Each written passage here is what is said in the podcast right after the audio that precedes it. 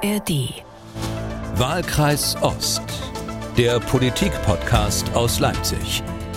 Hallo und willkommen zum alle 14 Tage stattfindenden Ost-West-Ritt durch die deutsche Politikszene. Mein Name ist Malte Pieper. Ich bin Redakteur und Moderator bei MDR Aktuell. Und aus den Tiefen Brandenburgs uns zugeschaltet Anja Meier, Chefreporterin des Fokus. Hallo Anja. Hallo Malte, grüß dich. Ein ziemlich genau ein halbes Jahr ist es noch. Dann wird in weiten Teilen des Ostens, da werden neue Landtage gewählt, am 1. September in Sachsen und Thüringen und drei Wochen später dann bei dir in Brandenburg. Und überall liegt die AfD zum Teil haushoch in Führung.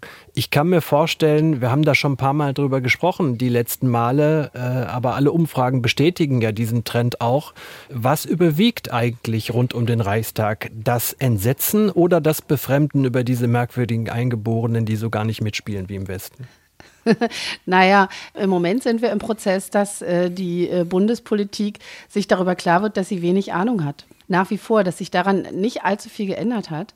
Man merkt es auch, äh, also als äh, interessierte äh, Beobachterin merkt man es einfach auch. Also zum Beispiel, wenn Friedrich Merz den eigenen Ministerpräsidenten Haselhoff, Hasselhoff nennt oder wenn Kretschmann und Kretschmer ver verwechselt wird. Also es gibt, oder bei der SPD weiß man eigentlich gar nicht so richtig, wer Dietmar Woidke aus Brandenburg ist.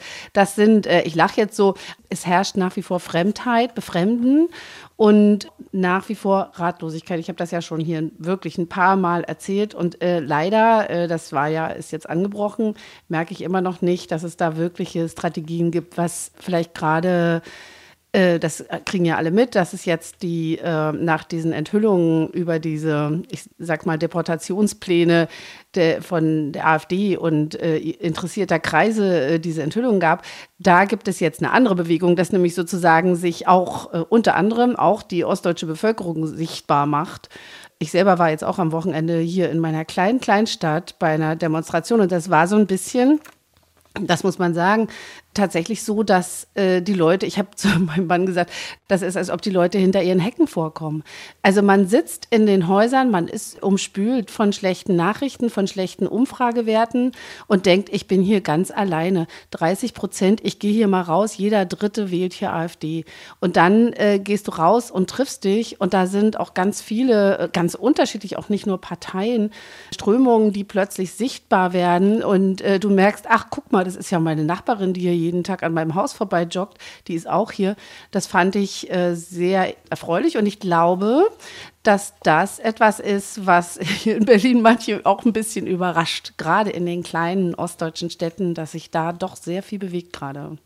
Naja, aber dann liefern wir doch mal ein bisschen Nachhilfe äh, für die Meile rund um den Reichstag und äh, für die vermeintlich alten Bundesländer. Wir schauen heute mal ein bisschen hinter die Kulissen und fragen, wie wahrscheinlich ist es denn eigentlich, dass es nach dem Herbst eine AfD-Regierung gibt irgendwo im Osten? Welche Strategien verfolgen beispielsweise die äh, Ministerpräsidenten von CDU, SPD oder Linkspartei? Das ist ja in den drei Ländern, in denen gewählt wird, um genau das zu verhindern.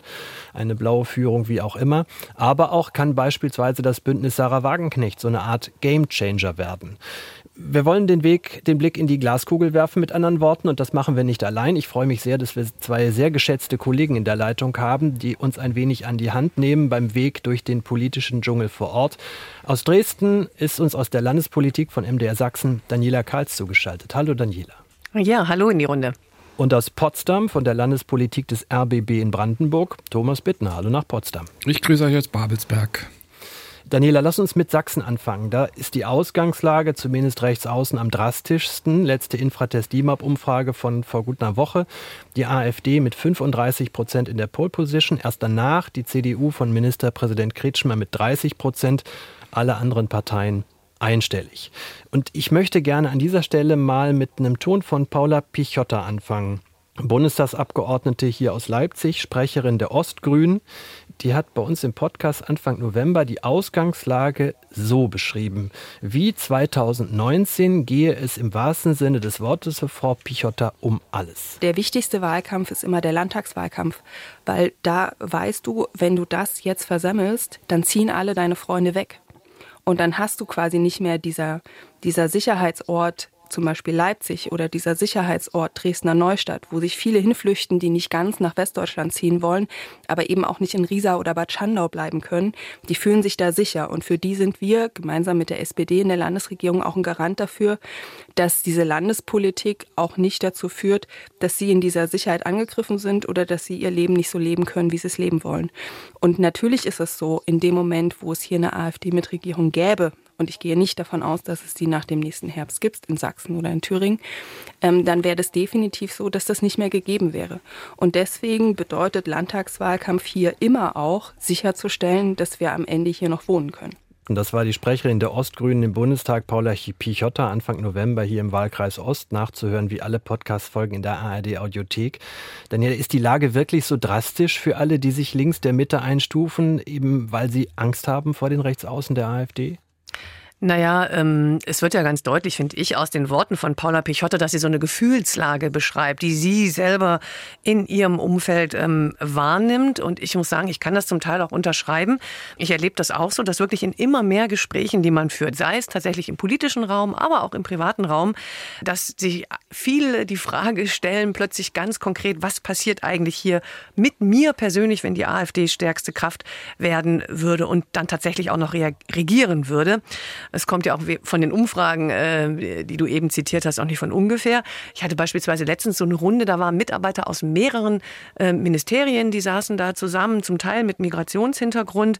Und da wurde diese Frage ganz vehement gestellt. Ja, also es ging sogar so weit, dass man Arbeitsverträge diskutiert hat, welche Mechanismen ein Minister hätte, äh, wenn er von der AfD käme, was mit den Mitarbeitern, Referatsleitern, Sachbearbeitern und so weiter passieren würde. Also ja, ich glaube schon, dass da langsam wirklich sowas wie eine Angst Angst auch spürbar ist in Teilen der Bevölkerung. Aber besteht denn eigentlich Grund für diese Sorge? Also äh, ist davon auszugehen, dass es wirklich für einige ziemlich ungemütlich werden würde? Könnte die AfD tatsächlich in Dresden in die Staatskanzlei einziehen? Naja, also eigentlich äh, stecken ja in dieser Frage zwei Fragen, ja, wenn ich das mal auseinander dividieren darf, weil es das Antworten vielleicht einfacher macht. Ähm, also die Frage eins wäre, könnte es tatsächlich passieren, dass die AfD in die Staatskanzlei einzieht? Darüber können wir, glaube ich, relativ intensiv und lange diskutieren. Da haben wir alle wahrscheinlich jetzt schon in letzter Zeit öfter als sonst bisher mal einen Blick in die Verfassungen unserer Länder geworfen und in die Wahlgesetze unserer Länder. Und dann ist natürlich noch die zweite Frage, was würde passieren, passieren, wenn sie tatsächlich die Regierung stellen würde, die AfD. Und ich finde schon, das wirklich wittig auseinanderzuhalten, weil ich persönlich finde es immer noch sehr unwahrscheinlich, dass die AfD tatsächlich in die Staatskanzlei einziehen könnte. Deshalb, wenn man sozusagen sich intensiver mit Frage 1, Antwort auf Frage 1 beschäftigt, dann muss man sich mit Antwort auf Frage 2 nicht ganz so verrückt machen und das nicht ganz so, ich sag's mal, drastisch durchdeklinieren, was es tatsächlich bedeutet bis in den kleinsten Arbeitsvertrag hinein. Aber wenn ich das jetzt gerne mal machen würde und sagen würde, jetzt beantworten die Frage, die Frage 1 mit, durch, äh, ich will, nicht sagen Betriebsunfall, äh, ein paar, die SPD und die Grünen scheitern an der 5%-Hürde und welche Möglichkeiten es alles gibt. Kommen wir zum Schluss nochmal drauf.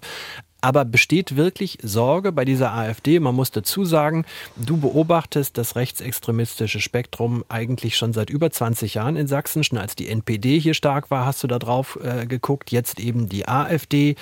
Wenn du dir das Programm von denen anguckst, wenn du dir die Leute anguckst, die da äh, agieren, müssen Menschen wirklich Sorge haben, wenn die an die Macht kämen? Also zum Teil glaube ich das schon, ja. Also die AfD, wenn die tatsächlich regieren würde, okay, du willst also sozusagen, dass wir die Wahrscheinlichkeiten nachher besprechen, können wir gerne machen, dann tritt die AfD ja an, um wirklich etwas zu verändern. Die will nicht weitermachen so wie bisher. Wenn wir uns jetzt überlegen und eben mal schauen, was würde die AfD zuerst äh, verändern, wenn sie jetzt Regierungsverantwortung hätte. Wenn wir bei der AfD erstmal selber bleiben, was sie selbst sagen. Ich habe dann nochmal nachgeschaut, ob die AfD Sachsen beispielsweise auf ihren Seiten so einen Fünf-Punkte-Plan, einen Zehn-Punkte-Plan oder sowas schon aufgeschrieben hat. Gibt es im Moment noch nicht für die kommende Landtagswahl. Für die Bundestagswahl gab es das, aber das sind alles Bundesthemen, die sind für Sachsen eigentlich nicht relevant. Und Björn Höcke hat ja letztens auf dem Parteitag in Thüringen für, für sich so eine Art Fünf-Punkte-Plan artikuliert, was er zuerst tun würde, sollte er Ministerpräsident werden. Jörg Urban hat letztens in einem Interview mit der Jungen Freiheit gesagt, dass sein allererster Schritt als Ministerpräsident wäre, dass er den Verfassungsschutz auseinandernehmen würde. Mehr hat er erstmal nicht gesagt. Björn Höcke ist inhaltlich weitergegangen. Er hat gesagt, er würde keine Landesgelder mehr für Demokratieprojekte ausgeben und für Klimaschutzprojekte. Das hätte schon Auswirkungen auf viele Vereine, auch auf Unternehmensförderung, weil die auch schon von Klimaschutzgeldern beispielsweise profitieren. Also alleine dieser Schritt, Klimaschutzgelder, würde auch schon für wirtschaftliche Turbulenzen sorgen. Alleine nur dieser eine Schritt. Dann hat ja Bernie Höcke auch angekündigt, und das hat ja die AfD in Sachsen auch schon immer gesagt, dass sie das machen würden, dass sie den Medienstaatsvertrag kündigen würden, der ja auch die Grundlage für den MDR und aber auch die Landesmedienanstalten, sprich also auch den privaten Rundfunk ist, das muss man sagen. Ähm, das wird sicherlich eben auch in der AfD in Sachsen äh, gut geheißen. Man kann also davon ausgehen, dass das sozusagen die ersten Stellschrauben wären, die sie angehen würden, weil das die Dinge sind, die man als Landesregierung auch tatsächlich angehen kann. Was dann wiederum juristisch tatsächlich haltbar ist, das steht noch auf einem ganz anderen Blatt. Aber in die Richtung würde es auf jeden Fall gehen, denke ich. Thomas in Potsdam, gibt es die Sorge in äh, Brandenburg auch, wenn wir uns da die Ausgangslage angucken? Da steht ja die AfD ebenfalls ganz vorne, irgendwo 25, 30 Prozent, während CDU und SPD mit deutlich weniger um Platz zwei kämpfen. Also ist man da auch sehr besorgt auf das, was da kommen könnte? Ja, die Sorge ist groß und es ist ja tatsächlich so, dass äh, anders als in Sachsen der Abstand zwischen der starken AfD und den anderen Parteien äh, doch noch sogar größer ist. Also AfD wird bei 28, 30, 32 je nach Umfrage gehandelt und äh, SPD, CDU liegen unter 20, wenn sie Glück haben bei 20.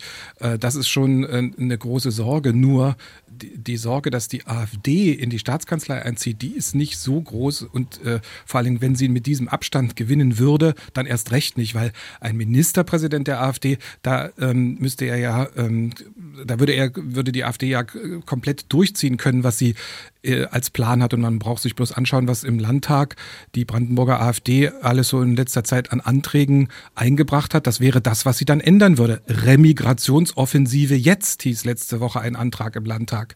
Ähm, Aufkündigung des RBB-Staatsvertrags beziehungsweise Gesetzentwurf für einen neuen RBB-Staatsvertrag, der komplett anders aufgebaut wäre als der RBB jetzt. Ähm, also das sind schon äh, äh, Ideen, die die AfD vor sich herträgt. Aber alle anderen Parteien, und so ist es in Brandenburg eigentlich, ähm, ich glaube, der Konsens, äh, keine Partei äh, hat Interesse der AfD, äh, diesen Einzug in die Staatskanzlei zu ebnen. Da selbst die Brandenburger CDU ist da ganz klar, das wird es nicht geben. Unterscheidet sich eigentlich die Gefühlslage im Speckgürtel rund um Berlin äh, von der in der Prignitz oder der Lausitz? Von da hört man ja immer, dass die AfD deutlich stärker ist als rund um Berlin. Ja, es gibt, äh, Brandenburg ist schon ein gespaltenes Land, äh, was die politischen Stimmungen betrifft, weil das Umland von, ich finde das eigentlich immer, ein Unwort, wird gerne verwendet, wenn man Brandenburg und Berlin miteinander vergleicht. Das Umland, also der unmittelbar, die unmittelbare Umgebung von, von Berlin hat natürlich ein ganz eine ganz andere Stimmung. Das kann ja Anja vielleicht bestätigen, äh, weil, weil da sind sehr viel zugezogene, da ist sehr viel Verbindung, äh, Pendelei bei der Arbeit in Richtung Berlin. Das ist eine andere Stimmung und das äh, zeigen ja auch die Wahlergebnisse. Also man sieht, dass äh, in der Lausitz 2019, und das muss man sich überlegen, 2019 war ja vor der Zeitenwende, war ja im Grunde ein völlig altes, anderes Zeitalter, vor Corona, vor Ukraine, vor Inflation, vor Energiekrise. 2019 war die AfD in zehn Wahlkreisen im Süden des Landes Brandenburg schon bei über 28 Prozent oder sie über, über 27 Prozent. Äh, das vor allen Dingen in der Lausitz äh, und in den weniger bewohnten Gebieten im Norden, in der Uckermark, in der Prignitz, äh, da ist die AfD nicht so stark gewesen, aber auch da ist eine andere Stimmung. Die Grünen, die Linken sind im Speckgürtel Brandenburgs stärker und deswegen sind natürlich auch die Positionen von Grünen und Linken im Speckgürtel äh, äh, deutlich häufiger äh, zu spüren.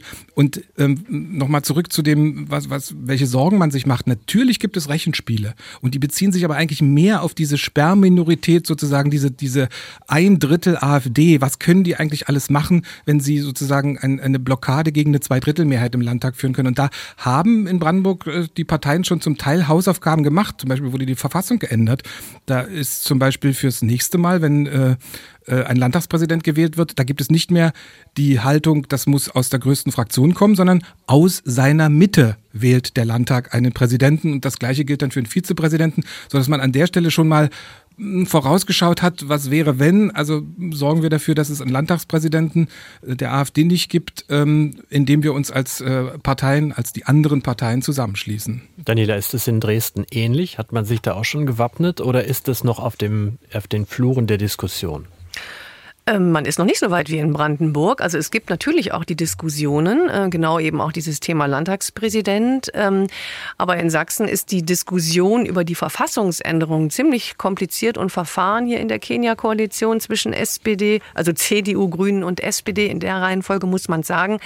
Ähm, so wie ich weiß, ist diese Änderung in der Verfassung, was den Landtagspräsidenten angeht, noch nicht reinverhandelt worden.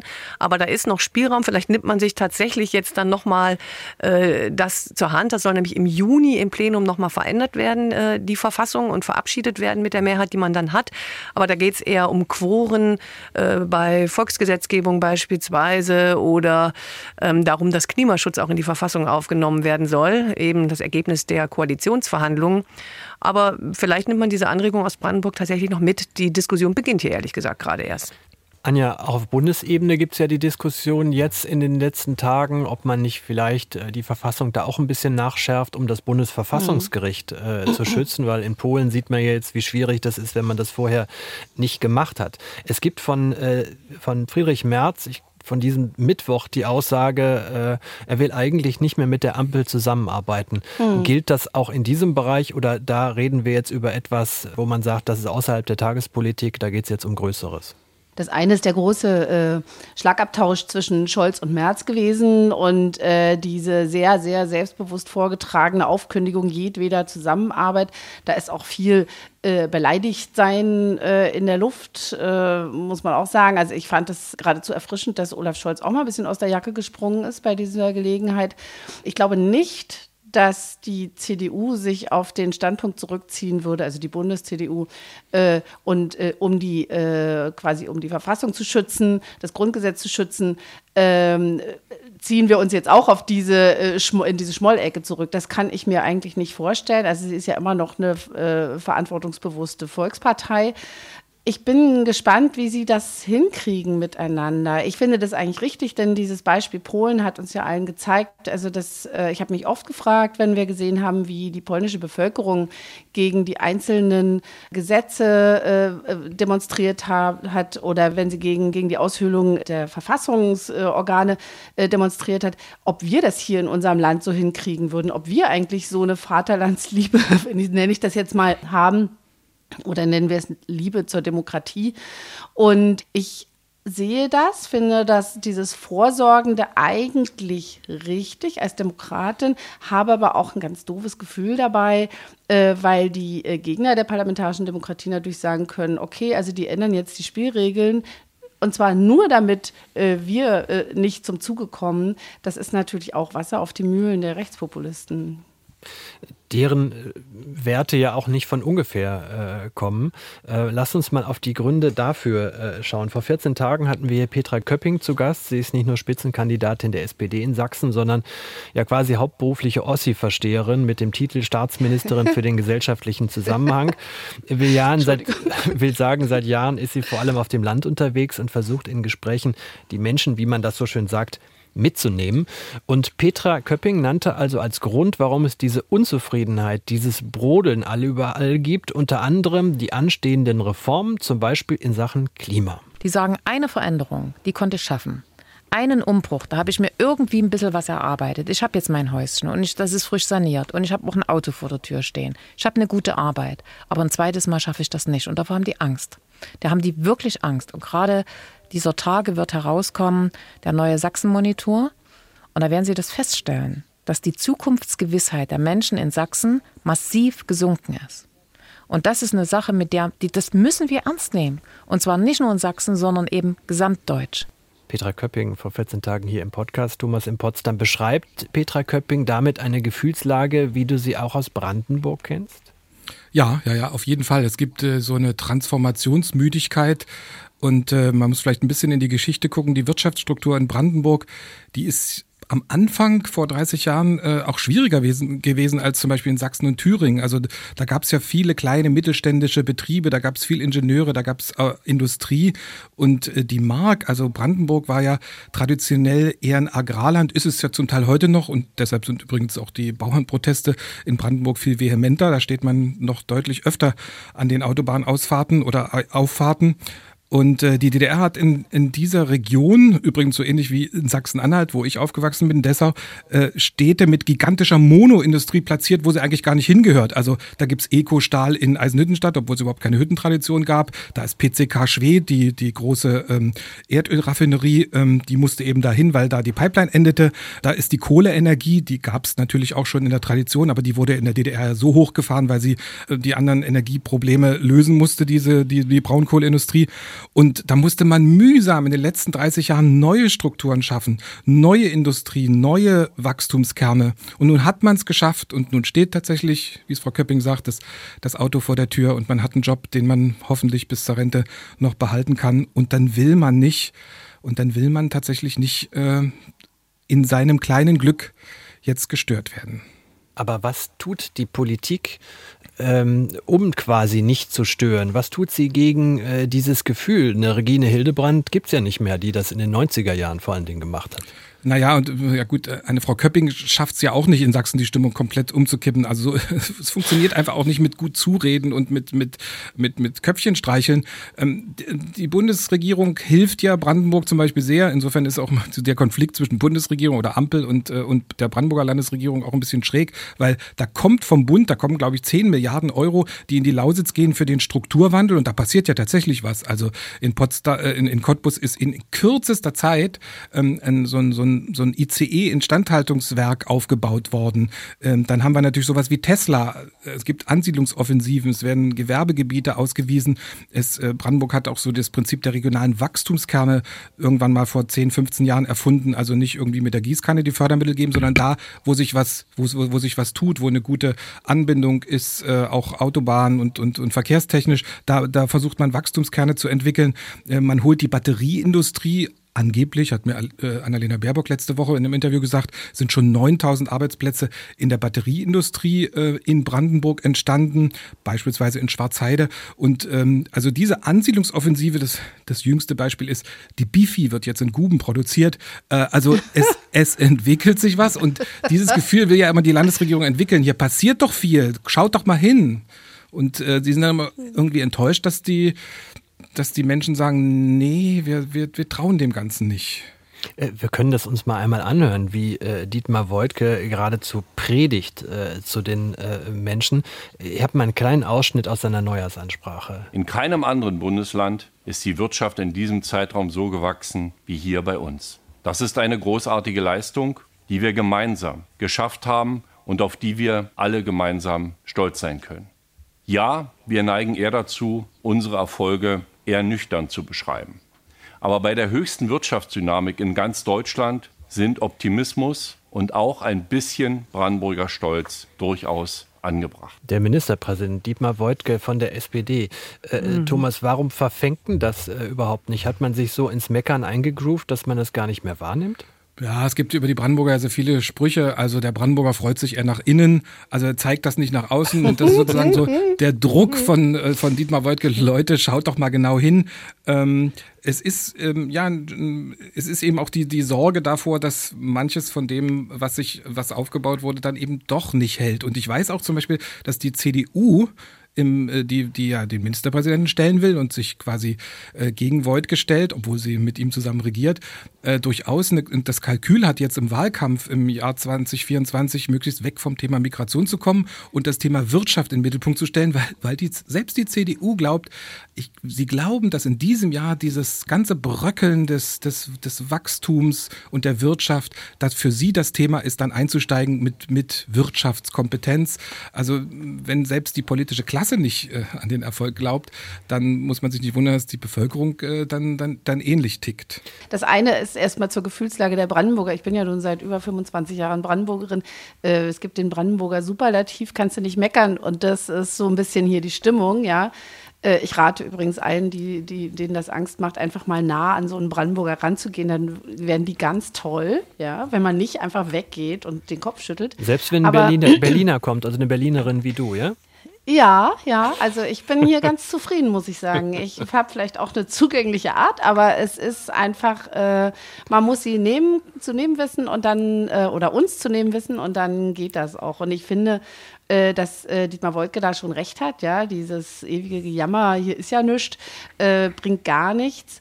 Äh, und dass es in einigen Regionen in Brandenburg wirtschaftlich gut läuft, ist ja tatsächlich, äh, muss man jetzt auch mal sagen, nicht nur das Verdienst von der Landes- oder der Bundesregierung, die irgendwie viel Geld hier reingibt, um, um die Menschen irgendwie auch äh, quasi zu verbinden.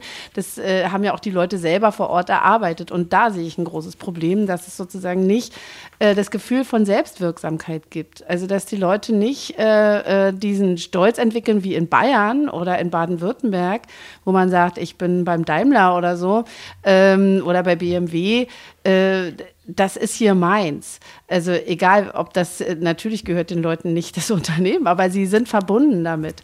Und das ist, glaube ich, der kleine Schritt, der hier noch gegangen werden könnte in Brandenburg. Also vielleicht auch in Sachsen-Anhalt, keine Ahnung. Aber Brandenburg, das weiß ich, da kenne ich mich aus. Ja, vielleicht fängt dabei sowas ja. bisschen äh, an. Ich, mir ist den Tag aufgefallen, dass äh, wenn man im Regionalexpress fährt, der äh, die Tesla-Arbeiter zur und äh, zur Arbeit bringt und von der Arbeit weg äh, abholt, äh, im Regionalexpress sitzen die Leute stolz mit ihren Tesla-Arbeitsklamotten.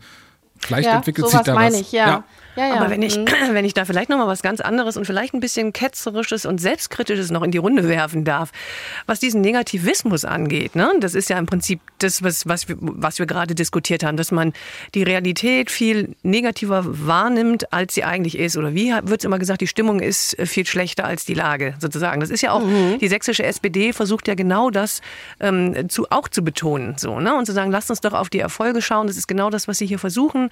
War auch gestern im Landtag, hat der Wirtschafts Wirtschaftsminister genau in dem Punkt von der SPD, Martin Dulich, äh, seine Rede gehalten.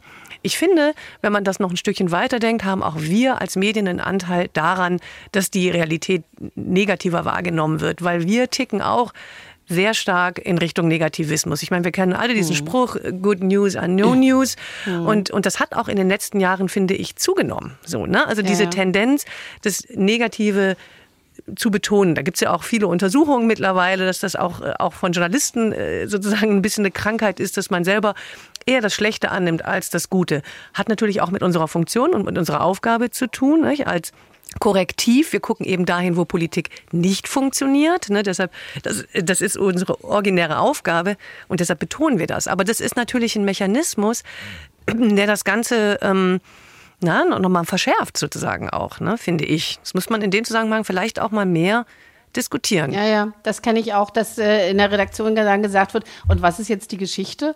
Und man sagt, naja, es läuft gut. Und dann sagen die Kollegen, naja, sorry, also das will jetzt keiner wissen. Wir, wir wollen den Konflikt, ne? Also den Konflikt erzählen. Und äh, eine gute Geschichte ist schnell erzählt. Äh, Anja, wir haben eben darüber gesprochen, oder Thomas sagte, wie viel Geld beispielsweise nach Brandenburg geflossen ist, wie viel investiert worden ist. Es gilt ja für Sachsen genauso oder für die 10 Milliarden, die nach Magdeburg fließen werden, für Intel.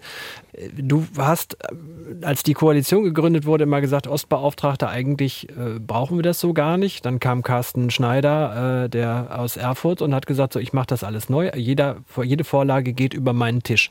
Könnte man sagen, die Bundesregierung macht das eigentlich gar nicht schlecht, den Osten zu fördern jetzt, wenn wir das äh, hören, was wir gerade gehört haben? Ich glaube, dass es, ähm, ja, ich bin ja eher eine Kritikerin dieses Amtes an sich, äh, aber wir haben jetzt auch gerade mal einen ganz guten Ostbeauftragten und nicht jemanden wie zu Merkels Zeiten, die immer alles super fanden und Berichte abgeliefert haben, in denen irgendwie immer nur gute, gute News standen. Ich finde, sie machen das ganz gut und sie reagieren damit eben sehr konkret auf gesellschaftliche äh, Entwicklungen. Also, und das ist unter anderem das Wahlverhalten hier, ne? Und die, die Umfragen, die eingehen.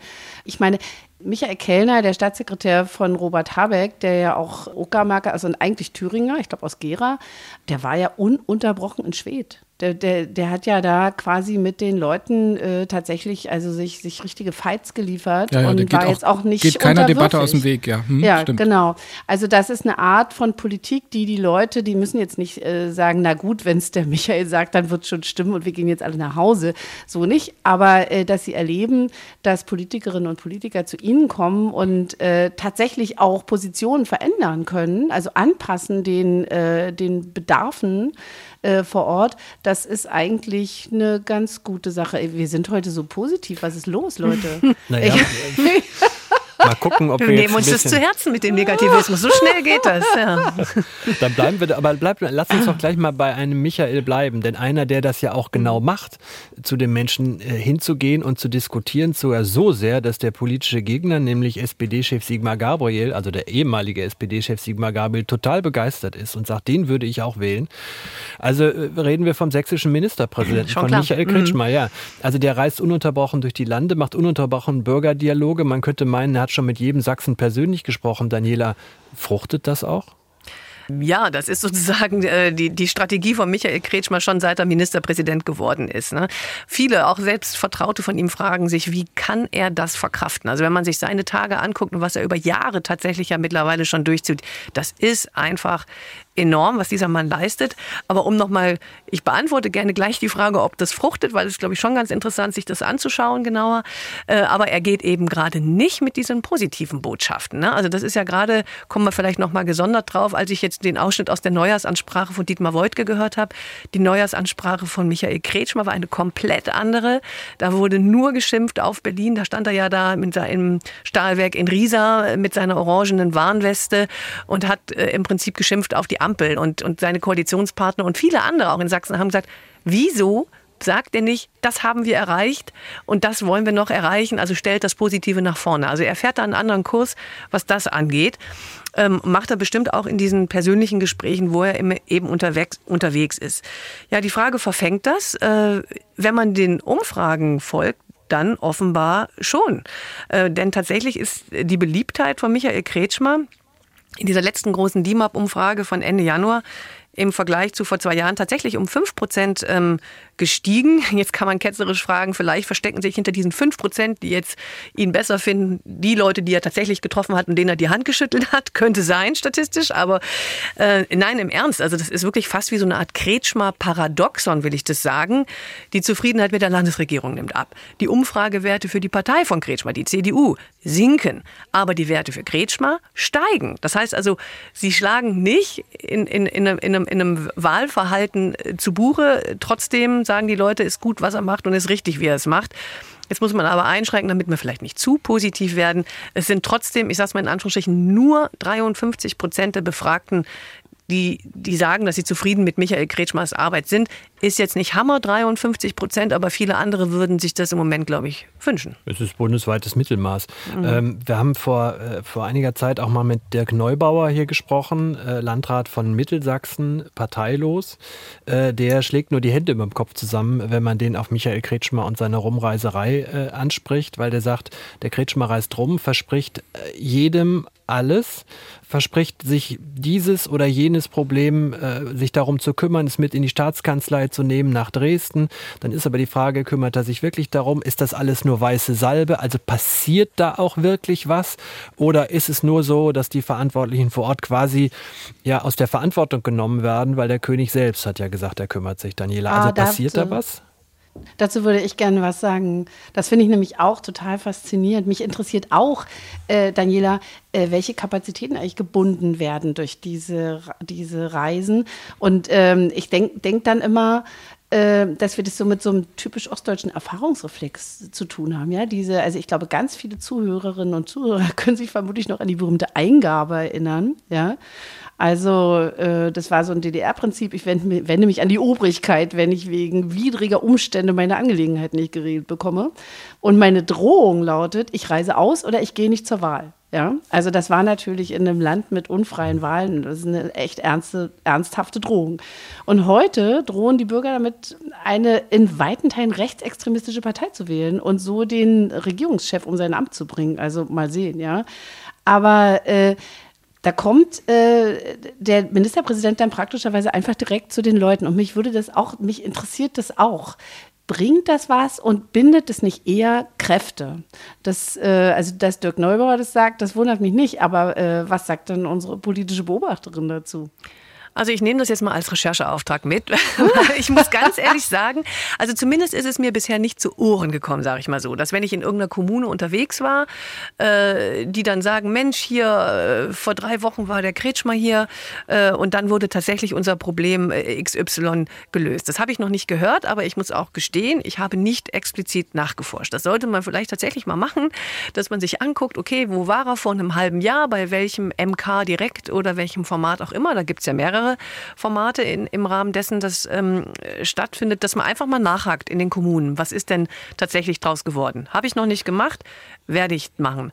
Aber ich würde trotzdem. Ganz kurz, mal, Daniela, ja. nur damit man es versteht. Also, du hast gesagt, es gibt mehrere Formate. Das Mhm. heißt, äh, er kommt auch mal als gespaltene Persönlichkeit. Also, mal kommt er als Ministerpräsident So, und mal kommt genau. er als CDU-Vorsitzender. So genau ist das. Naja, zum Beispiel, oder manchmal kommt auch das gesamte Kabinett. Also die, das muss man auch sagen. Also die, die Landesregierung, die sächsische, hat sich vorgenommen und sie tut das auch schon seit vielen Monaten, auswärtige Kabinettssitzungen abzuhalten. Für uns als Journalisten ist das immer ähm, total schwierig, weil wir müssen dann immer gucken, wie kriegen wir das technisch ähm, gewuppt, dann darüber zu berichten, über die Kabinettssitzung. Aber im Prinzip ist es eigentlich gut, finde ich das gut. Ähm, weil sie genau das machen, auch was du eben sagtest, Anja, Michael Kellner, der geht hin, der redet mit den Leuten. Das heißt also, das gesamte Kabinett fährt schon immer Montagabend in eine meistens ländliche Region in Sachsen, macht dann eine Abendveranstaltung, wo dann Ehrenamtler, Vereinsmitglieder oder so dergleichen eingeladen werden. Zum Teil sind die auch öffentlich, dass man da so hinkommen kann. Und dann ist am Dienstag sozusagen dann die Kabinettssitzung eben in diesem Ort. Diese Woche war es beispielsweise in Nordsachsen, in Oschatz, wo dann eben auch Bürgermeister und der Landrat aus dem Landkreis jeweils da sind und mit der Landesregierung ins Gespräch kommen. Und, Aber ja. das ist keine sächsische Spezialität, will, Will ich ich nur mal sagen. ja. Also in Mhm. Brandenburg gibt es äh, diese auswärtigen Kabinettssitzungen und sie haben es geschafft, in der Legislatur tatsächlich in jedem Landkreis und in jeder kreisfreien Stadt eine auswärtige Kabinettssitzung zu machen. Genau mit demselben Prinzip. Also man besucht äh, rund um die Kabinettssitzung, besucht jeder Minister äh, das, äh, aus seinem Fachbereich. Der Bildungsministerin oder Bildungsminister ist in Schulen unterwegs, der Wirtschaftsminister bei Unternehmen und dann trifft man sich zur Kabinettssitzung, trifft sich mit dem Landrat, äh, äh, erzählt dann hinterher in der Pressekonferenz, was man alles jetzt für den Landkreis tun könnte und abends gibt es einen Bürgerdialog zur Sache Brandenburg, Dietmar Woidke und das halbe Kabinett und am Anfang sind wir da immer hingerannt und haben gesagt, na, da wollen wir mal sehen, wie, wie die Konfrontation abläuft und dann wollen wir mal schauen, was jetzt passiert. Und dann passierte Folgendes.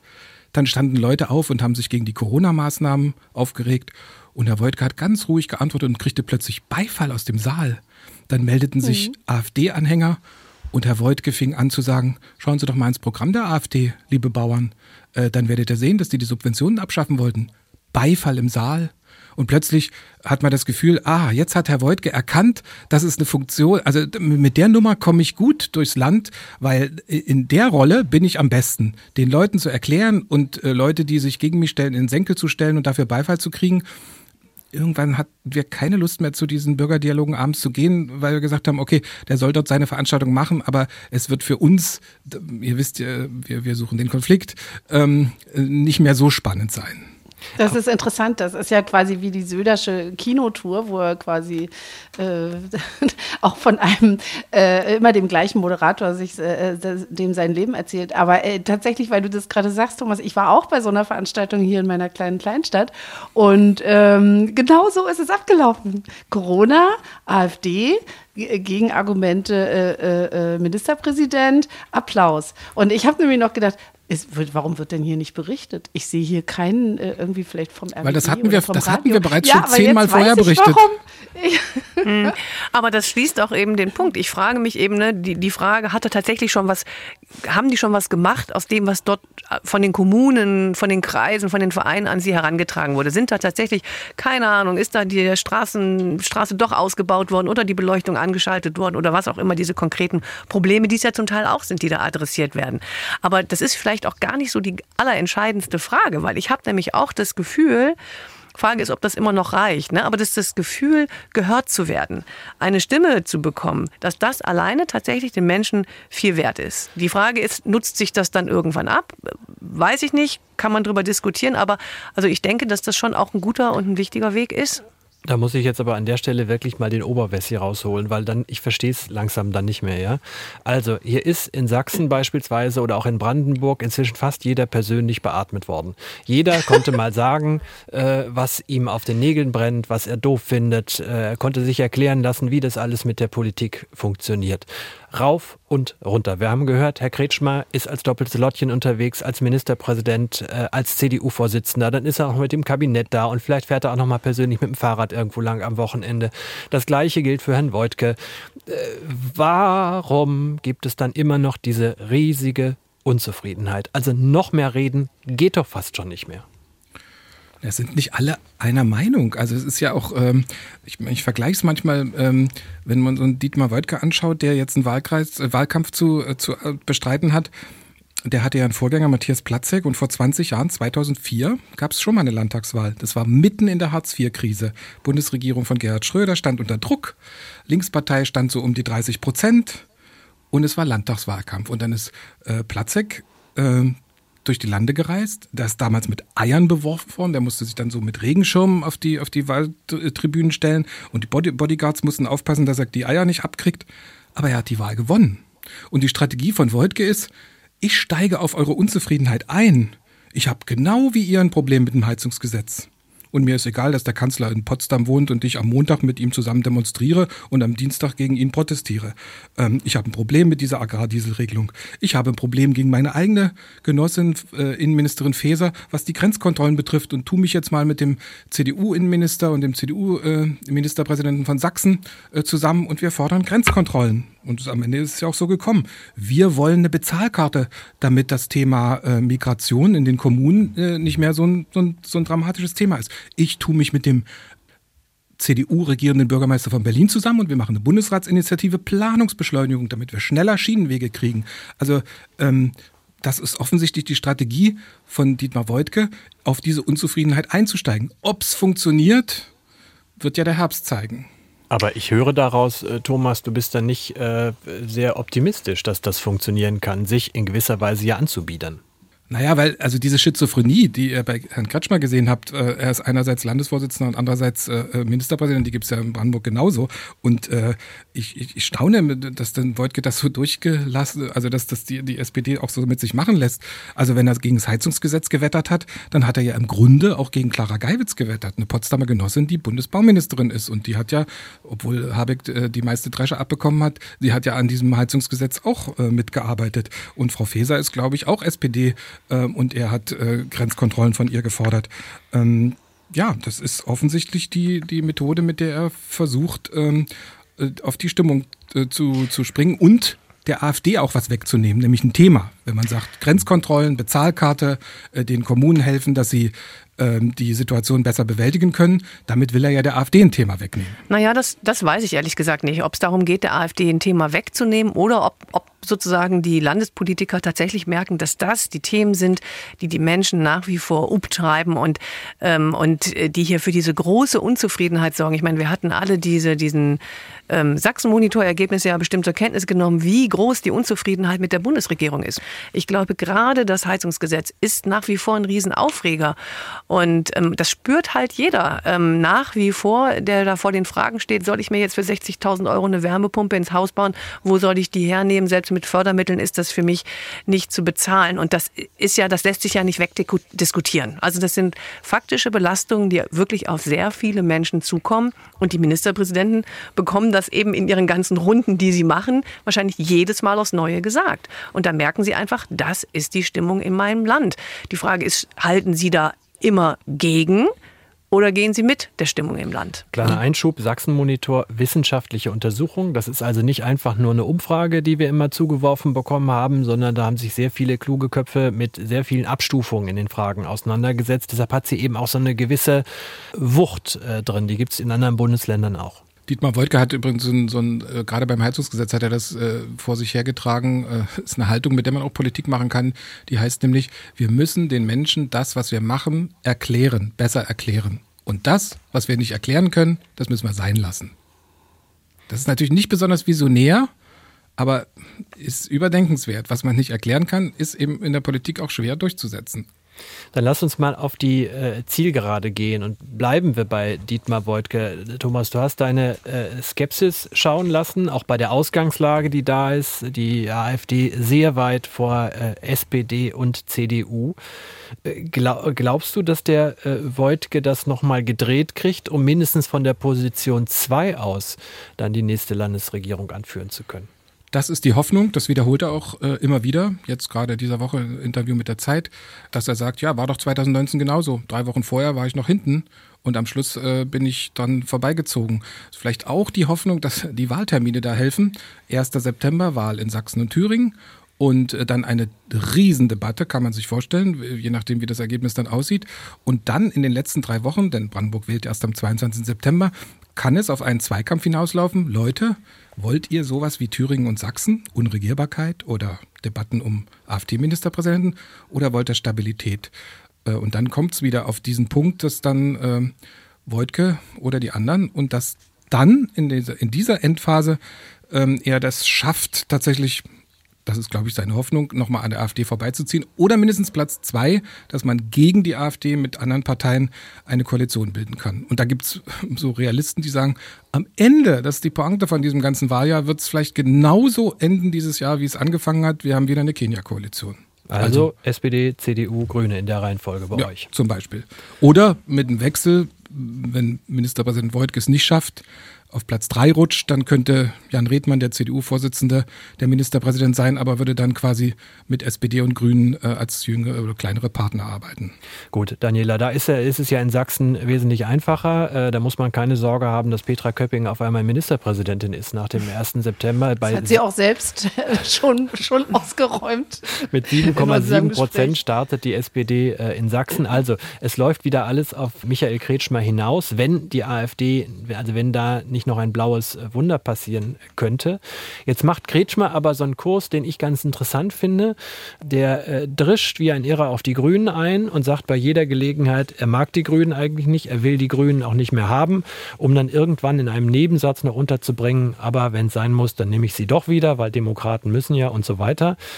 Während er die SPD schont, ähm, weil er Angst hat, was ist seine Angst, dass die SPD, wenn er sie zusätzlich zertrümmert, äh, ein Haufen ist, der unter fünf landet? Ich weiß gar nicht, ob das sozusagen der Grund ist. Ich glaube, das liegt einfach daran, dass viele in der CDU selbst und aber auch viele CDU-Wähler eben mit den Grünen und ihren äh, vor allem klimaschutzpolitischen ähm, Themen äh, Probleme haben und Kretschmer das einfach deshalb so artikuliert, dass das eigentlich inhaltlich für ihn nicht äh, zusammenpasst. Äh, der CDU-Europaabgeordnete Peter Jahr hat gesagt, das äh, Experiment eines grünen Agrarministers in Sachsen ist gescheitert. Also so sehen das Teile in der CDU immer noch, dass das halt ein Experiment war, dass man den Grünen Grünen das mal gegeben hat und dass das nicht mehr so sein kann. Also das hat ganz viel auch mit CDU-Selbstverständnis, glaube ich, zu tun, dass Herr Kretschmer jetzt gerade auf den grünen Koalitionspartner so eindrischt.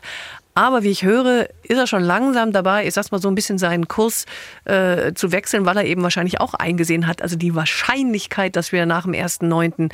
hier wieder zusammensitzen müssen und verhandeln, CDU, SPD und Grüne, ist halt relativ groß. Äh, je mehr er auf die Grünen eindrischt, desto höher wird der Preis sein, den er bezahlen muss, dass die Grünen dann nochmal zustimmen und nochmal mitmachen. Ähm, das war ja wirklich im Ende des letzten Jahres so, dass er auch in internen Runden, also in sechs Augenrunden, wohl sehr ausfällig geworden ist, gerade gegenüber den Grünen, äh, die sich da sehr beschwert haben, sehr gewundert haben. Ich höre, dass jetzt das Klima sich zumindest was das angeht, ein bisschen gebessert hat, dass man auf Parteitagen und im Landtag sich natürlich abgrenzt. Das gehört dazu. Das ist jetzt äh, Wahlkampf, aber ich nehme da schon wahr, dass es da eine leichte, ich sag's mal, Entspannung im grünen Bashing seitens des CDU-Ministerpräsidenten hier in Sachsen gibt. Also da könnte es auch wieder auf Schwarz-Grün-Rot hinauslaufen, außer das reicht möglicherweise äh, nicht. Was ist denn mit diesem Bündnis Sarah Wagenknecht, äh, Daniela? Gibt es da auch schon Lockerungsübungen seitens der Union, dass man sagt, naja, also die schließen wir jetzt nicht kategorisch aus, weil wir sie vielleicht noch mal brauchen?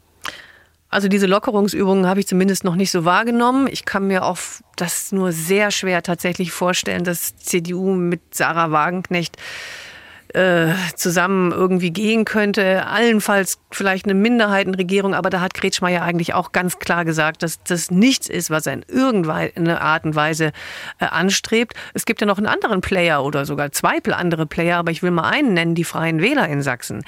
Die werden ja auch antreten. Die sind jetzt zwar bei der letzten DIMAP-Umfrage nicht über die 5-Prozent-Hürde gekommen, aber da haben wir den interessanten Fall, dass die zum einen seit gestern einen Landtagsabgeordneten haben, weil ein CDU-Landtagsabgeordneter ist aus Partei und Fraktion ausgetreten und jetzt bei den Freien Wählern. Und dann gibt es in Sachsen diese, gibt es nicht nur in Sachsen, aber die Grundmandatsklausel in Sachsen ähm, beträgt nur, also man muss zwei Direktmandate gewinnen. Äh, das ist diese Grundmandatsklausel. Dann zieht man sozusagen mit der Stärke seiner gesamten Zweitstimmen ein in den Landtag. Also das ist alles theoretisch im Moment noch, aber die Möglichkeit immerhin besteht. Und äh, das könnte inhaltlich zumindest theoretisch ein Koalitionspartner für die CDU sein aber muss man sagen, auch für die AfD, weil bei der Vorstellung ähm, ihres Programms oder ihres Spitzenkandidaten vielmehr für die Landtagswahl haben die Freien Wähler gesagt, dass sie von Brandmauern nichts halten, dass sie das allein an Inhalten festmachen würden, mit wem sie denn zusammenarbeiten würden. Thomas, wenn du, äh, wenn wir auf Brandenburg schauen, beim BSW, Bündnis Sarah Wagenknecht, gleiche Aussage wie bei Daniela, äh, die kalkuliert man erstmal nicht ein, obwohl die auch bei Brandenburg zweistellig sind im Moment. Ja, sie, aber die Umfragen, ich, ich, ich kann dem Ganzen noch nicht trauen. Es gibt noch keine Personen, die irgendwie dafür stehen, dass da ein Landesverband äh, das auch schafft, äh, rechtzeitig äh, Wahllisten aufzustellen. Muss man, da braucht man ja Landesparteitage, braucht man, äh, man braucht übrigens auch Geld für Werbung. Also das, das sehe ich alles noch nicht. Ähm, also wir kennen das Wahlprogramm nicht, wir kennen nicht die Personen. Wir wissen, dass Sarah Wagenknecht selber ja nicht antreten kann und will. Das muss man erstmal abwarten. Aber ja, es gibt äh, Menschen mit Erwartungen an sie und die Frage ist, wem das dann eher schadet. Ich glaube eher, dass es die Linke unter 5 Prozent drücken könnte in Brandenburg. Das äh, hätte aber auf die Koalitionsbildung jetzt nicht so einen großen Einfluss, weil äh, CDU-Chef Jan Redmann will mit der Linken und mit der AfD nicht zusammengehen. Die Freien Wähler, die gibt es tatsächlich in Brandenburg, die sind äh, auch schon in Fraktionsstärke da, weil sie es mit 5 Prozent äh, in den Landtag geschafft haben. In Brandenburg gibt es übrigens Grundmandatsklausel, ein einziger Wahlkreis reicht. Ähm, und da kann man also quasi dann auch schon mit, mit einem Kandidaten und äh, der Freie Wähler Peter Wieder, ähm, Rechtsanwalt aus Bernau, der holt seinen Wahlkreis hat, hat jetzt schon zumindest beim letzten Mal äh, direkt geholt. Also die Wahrscheinlichkeit, dass sie reinkommen, ist jetzt nicht so gering.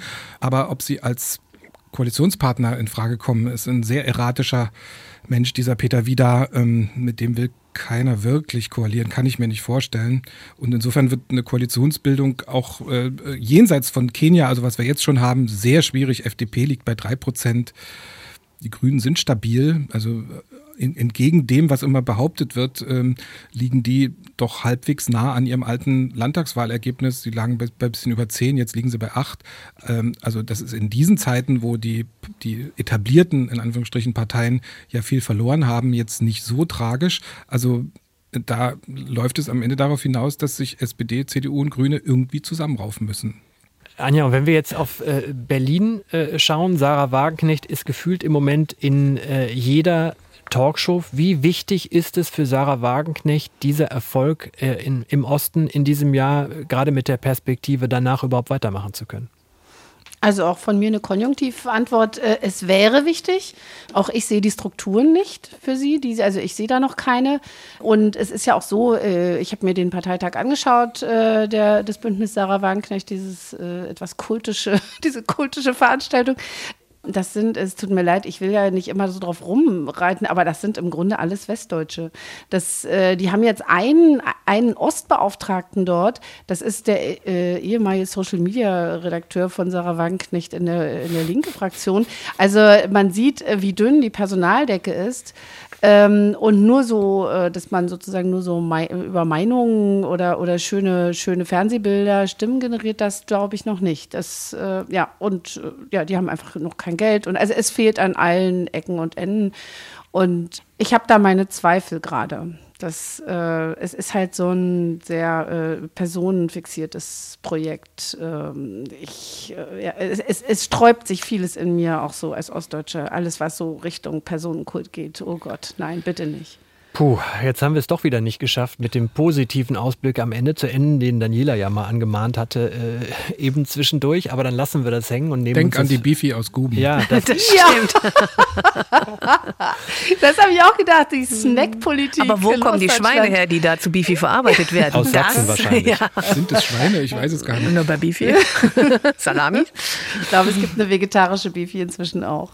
Und ich weiß, welches Bild uns jetzt alle verfolgen wird, den ganzen weiteren Tag. Dank an Thomas Bittner beim RBB in Brandenburg, an Daniela Karls bei MDR Sachsen und an unsere Städtebeobachterin Anja Meier, die Chefreporterin des Fokus.